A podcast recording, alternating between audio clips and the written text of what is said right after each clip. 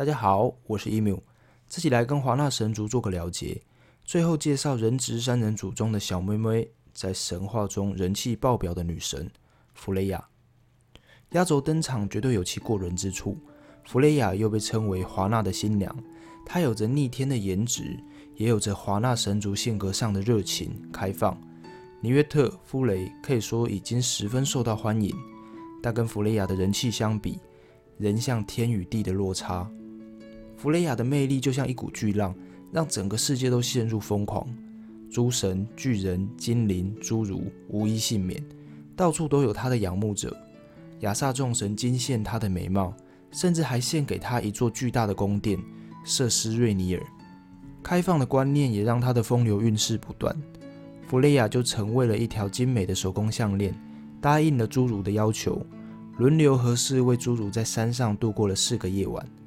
那条侏儒打造的项链，名为布里西加曼，又被称作幸福的项链，是弗雷亚从不离身的贴身宝物。也因为这种开放的作风，使他一直以来备受争议，毁誉参半。说到弗雷亚的宝物，他还有一件老鹰羽毛制成的斗篷，披上这件鹰之羽衣，就能变身为鹰，能够自由翱翔，快速抵达任何地方。因为一些特殊情况。这件斗篷出现过洛奇不少次。弗雷亚经常骑着夫雷的金色野猪到处飞驰，但他其实有自己专属的交通工具。他的座驾有两只猫拉动，猫象征着情欲，是弗雷亚最喜欢的动物。弗雷亚看似柔情，但她并非想象中的柔弱。在来到阿斯加特以前，她是十足剽悍的战神形象，披挂上阵，领兵作战。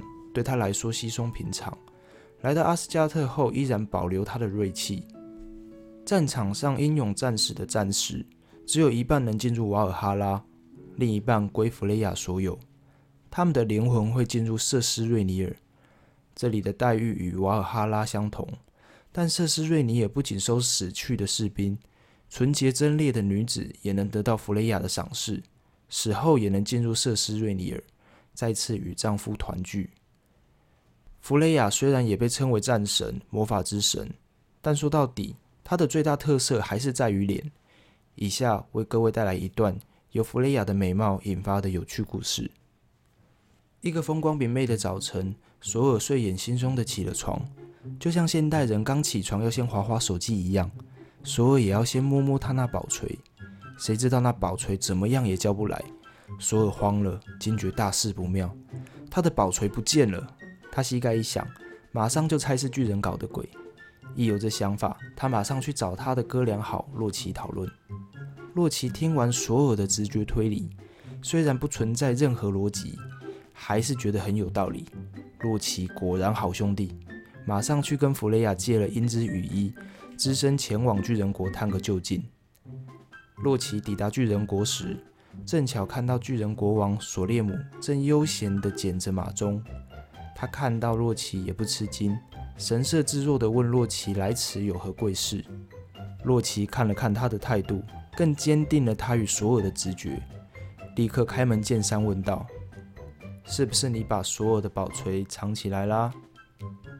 没想到索列姆对洛奇的质问也毫不避讳，果然是真男人的对决，直接坦诚：“没错，就是我藏的，我把它藏在很深的地底。”你们是不可能找到他的。要拿回宝锤，有一个条件，我要你们将弗雷亚送过来当我的新娘。洛奇听完，随即飞回阿斯加特，将消息带给索尔。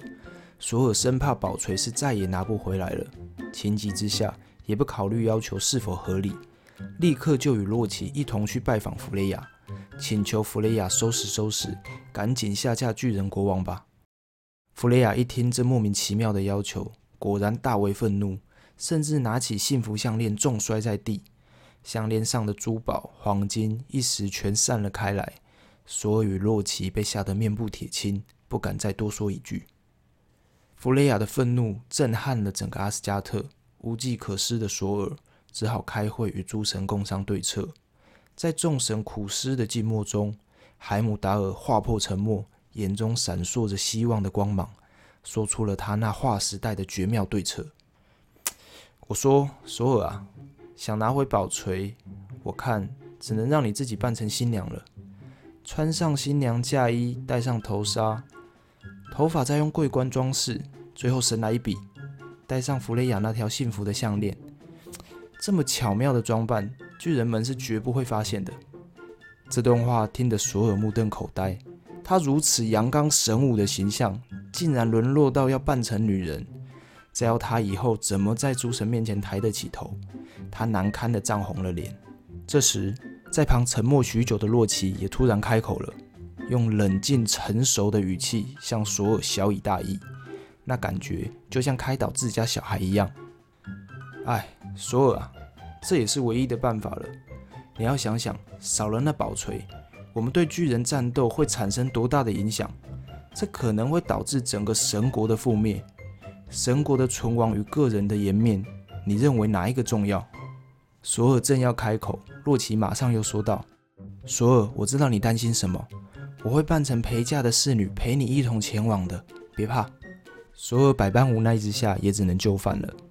诸神马上对巨人国放了消息：九天之后，弗雷亚就会下嫁索列姆。索列姆开心的不得了，立即吩咐他的子民为婚礼进行盛大的布置，绝不能让弗雷亚失望。整个巨人国都为此婚礼忙碌不已。九天后，洛奇与索尔如约抵达巨人国，巨人们夹道盛大的欢迎，大家都想一睹弗雷亚的风采。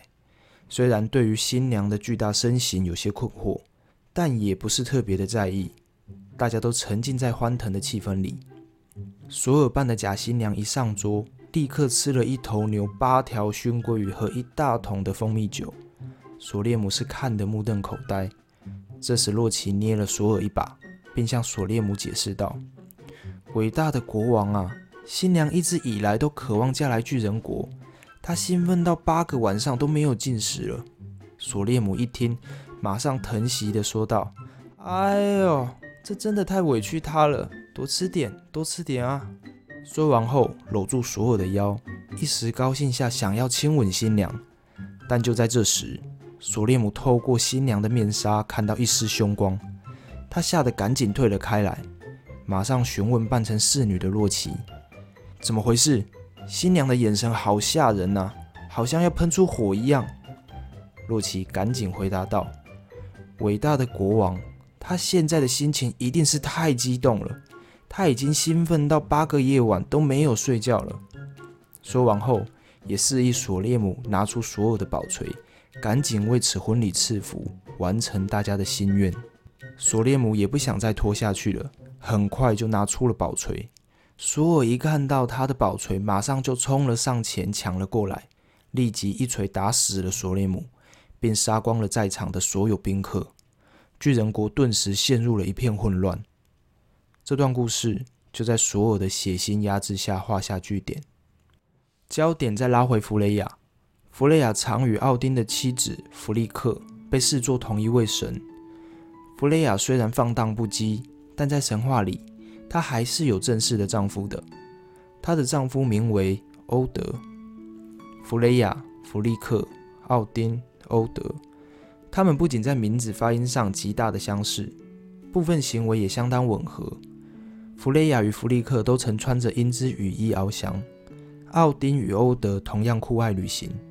弗雷亚就曾为了找寻因旅行不见踪影的丈夫，跑遍了世界。她流下的伤心眼泪渗入岩石，岩石就会变成黄金，故黄金又被称为弗雷亚之泪。这也是为什么世界各地都有黄金的神话注解。究竟弗雷亚与弗利克是不是同一位神？这在北欧神话里没有很明显的答案，这就跟索尔是否为奥丁之子一样，是无从考据的。为神话保留点想象空间，这两位神我们就分开来讲吧。弗雷亚是主司丰饶与爱情的神，他有一个更贴切的别名凯芬。他喜欢听情歌，喜欢听恋人的烦恼，也会亲切地帮助在恋爱中受苦的人们，尽可能赐予恋人们幸福。无私的奉献与和善是华纳神族的风格，温柔仁慈的弗雷亚就是北欧神话的一幅美丽风景。